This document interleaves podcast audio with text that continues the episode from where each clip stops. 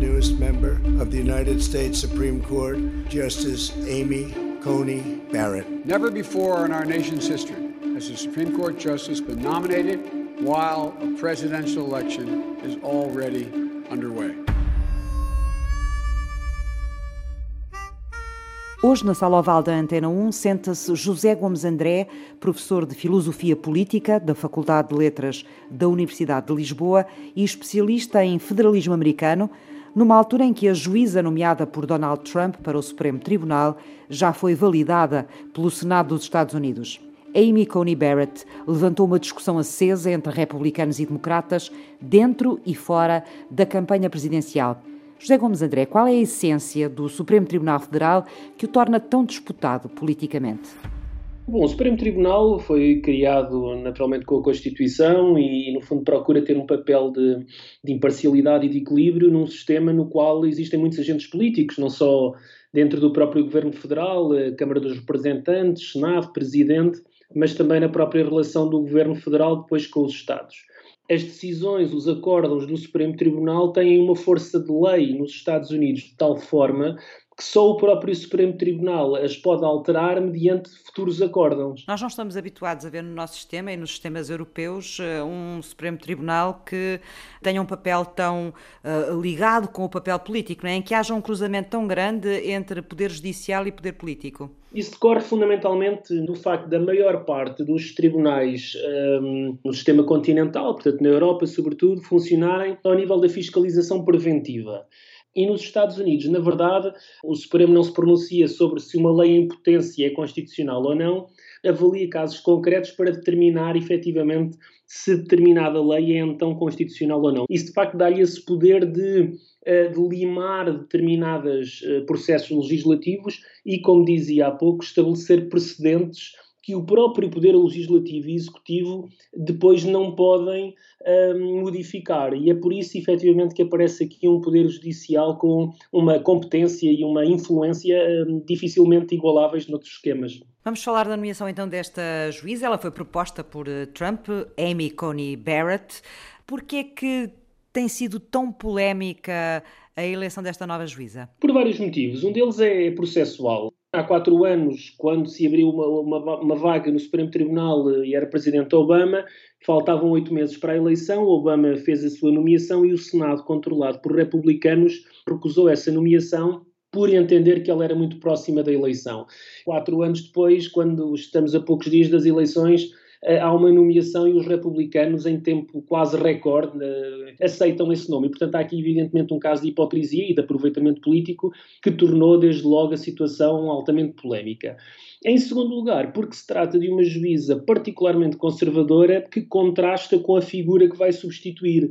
A Ruth Bader Ginsburg, que faleceu, era uma das juízas mais liberais, portanto, mais à esquerda eh, no panorama político e judicial também americano.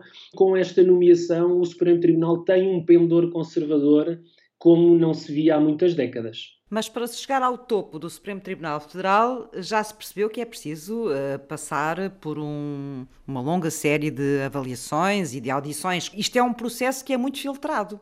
Sem dúvida, e repare, até agora em nenhum momento alguém pôs em causa o percurso profissional de Amy Barrett, que tem efetivamente uma, um prestígio muito considerável no, no mundo judicial norte-americano. A possibilidade de ser nomeado alguém eh, com poucas competências para o Supremo Tribunal é, é muito escasso porque há toda uma hierarquia no sistema, há todo um sistema de filtragem, quer por via do Senado, quer no fundo pela própria, pela própria imprensa, tudo isso. Nestas audições, quais foram os temas mais uh, importantes e, pelo que eu percebi também, houve uma série de uh, questões às quais a juíza não quis responder? A juíza refugiou-se numa estratégia que é cada vez mais comum nestas, nestas audiências, que no fundo é dizer que não se pode pronunciar em abstrato acerca de nenhum caso. Mas na verdade não é preciso grande especulação para conhecer as suas posições nas matérias mais sensíveis.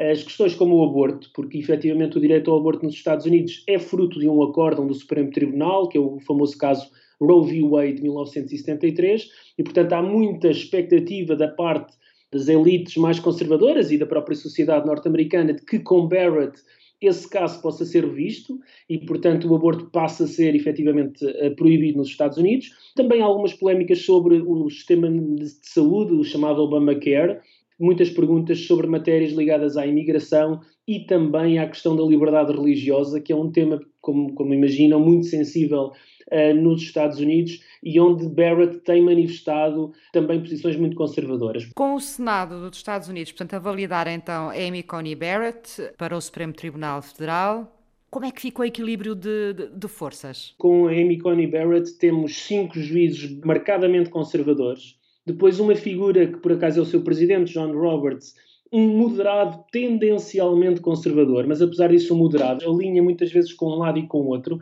e depois três juízes liberais. Isto significa que num conjunto de nove juízes, ter cinco juízes conservadores implicará que nas grandes matérias há uma maioria suficiente para produzir acórdãos mais favoráveis a essa visão conservadora.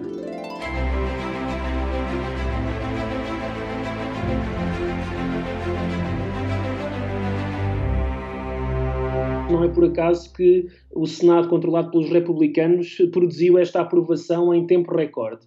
É que, efetivamente, há a hipótese de a eleição de 3 de novembro, a eleição presidencial, vir a ser contestada. A existir, ele acabará por ser decidido pelo Supremo Tribunal, como sucedeu em 2000 com o célebre problema da Flórida entre Al Gore e George Bush.